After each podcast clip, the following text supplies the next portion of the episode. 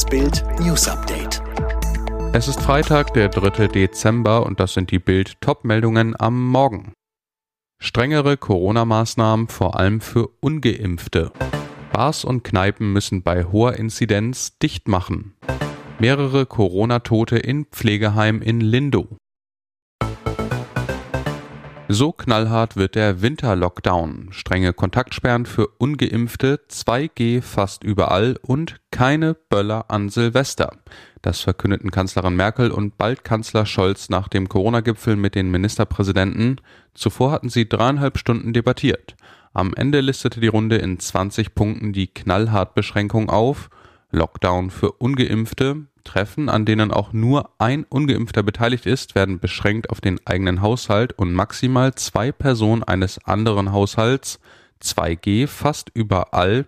Zutritt für ungeimpfte verboten gilt in Gaststätten, Kinos, Theater, Handel, außer Lebensmittel, Drogerien und Apotheken. Böllerverbot, Verkauf von Feuerwerk wird verboten, Kommunen weisen Sperrzonen für Raketen und Knaller aus, Besuchergrenze für Stadien, bei Veranstaltungen draußen sind maximal 15.000 Besucher zugelassen, drin maximal 5.000. Es gilt 2G. Impfpflicht kommt bald in Heimen und Kliniken, bundesweit für alle ungefähr ab Februar 2022, so Merkel. Strengere Corona-Regeln für Bars und Kneipen. Laut den am Donnerstag getroffenen Beschlüssen von Bund und Ländern müssen die Schankbetriebe spätestens ab einer Inzidenz von 350 geschlossen werden. Auch Kontakte von Geimpften und Genesenen müssen dann reduziert werden. In Innenräumen dürfen sich nur noch 50 Menschen, in Außenbereichen nur noch 200 treffen. Die beschlossenen Maßnahmen der Länder seien Mindeststandards, die Länder könnten diese auch verschärfen, sagte Bundeskanzlerin Angela Merkel. Im Klartext heißt das, in Ostdeutschland sowie in Bayern und Baden-Württemberg müssen in zahlreichen Landkreisen die Bars und Kneipen dicht machen. Das dürfte den Umsatz der Gastronomiebetriebe erneut empfindlich treffen. Ich erwarte mehr denn je, dass die deutsche Wirtschaft im Winterhalbjahr schrumpfen wird, warnte Commerzbank-Chefvolkswirt Jörg Krämer am Donnerstag. Termine für Boosterimpfungen wurden verschoben, neun Tote bei Corona-Ausbruch in Pflegeheimen. Nach einem Corona-Ausbruch in einer Pflegeeinrichtung in Lindow im Landkreis Ostprignitz-Ruppin sind innerhalb von drei Wochen neun Bewohner gestorben. Alle seien über 80 Jahre alt, teilweise auch über 90, berichtete die Referentin des Landrates Britta Avantario. Für die gesamte Einrichtung gilt derzeit ein Besuchsverbot. Zunächst hatte die Märkische Allgemeine darüber berichtet, die meisten der betreuten Bewohner in dem Heim in Lindow sind den Angaben der Referentin zufolge zweimal geimpft. Eine für Oktober geplante Auffrischungsimpfung durch Hausärzte sei aber nach Auskunft der Einrichtung zweimal verschoben worden, da kein Impfstoff zur Verfügung gestanden habe. Aus dem Gesundheitsministerium heißt es dazu gegenüber Bild, Impfstoff gab es im Oktober für alle, die bestellt haben. Ich bin gerne Spielerfrau. Tomalla und Zverev das erste Liebesinterview. Selbst im Liebesurlaub denken Sophia Tomalla und Alexander Zverev an ein Herz für Kinder. Am Strand des Finulu Bar Atolls im Indischen Ozean gaben sie Bild das erste Pärcheninterview. Samstag bei der TV-Gala haben sie ihren ersten gemeinsamen Auftritt. Das Model engagiert sich seit zehn Jahren für die Bild-Hilfsorganisation. Der Tennisstar ist neu dabei.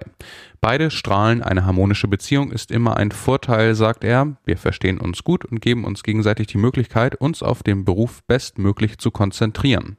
Sophia, warum sollte ich ein Problem damit haben, hinter meinem Partner zu stehen, ihn zu unterstützen? Wo es geht und angebracht ist, bin ich gerne Spielerfrau. Und ich bin privat mehr als glücklich.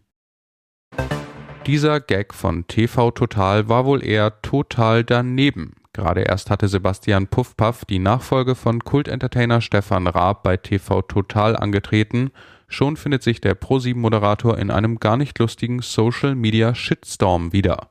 Losgetreten hat diesen FDP-Nachwuchspolitikerin Franziska Brandmann.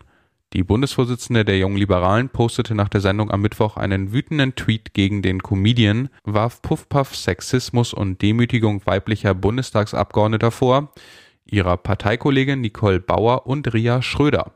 Die Vorgeschichte. In der Sendung von vergangener Woche hatte Moderator Puffpaff Gregor Gysi zu Gast und den Politveteran nach der schärfsten Biene im neuen Bundestag gefragt. Antwort von Gysi. Das ist eine von der FDP. Einen Namen wollte er nicht nennen. Auf der Tribüne im Old Trafford. Rangnick sieht Ronaldo Doppelpack, das dürfte ihm gefallen haben. Von der Tribüne aus verfolgte Man Uniteds Neutrainer Ralf Rangnick den Sieg seines künftigen Teams gegen Arsenal.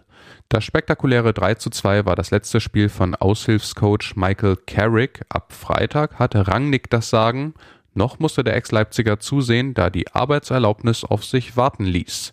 Er bekam beste Unterhaltung im Theater der Träume geboten. Nach dem 0 zu 5 gegen Liverpool und dem 0 zu 2 gegen Stadtrivale City kann United zu Hause endlich wieder jubeln, ganz zur Freude von Rangnick. Am Sonntag gegen Crystal Palace darf er dann loslegen und will die Aufholjagd in der Liga mit Ronaldo und Co. fortsetzen.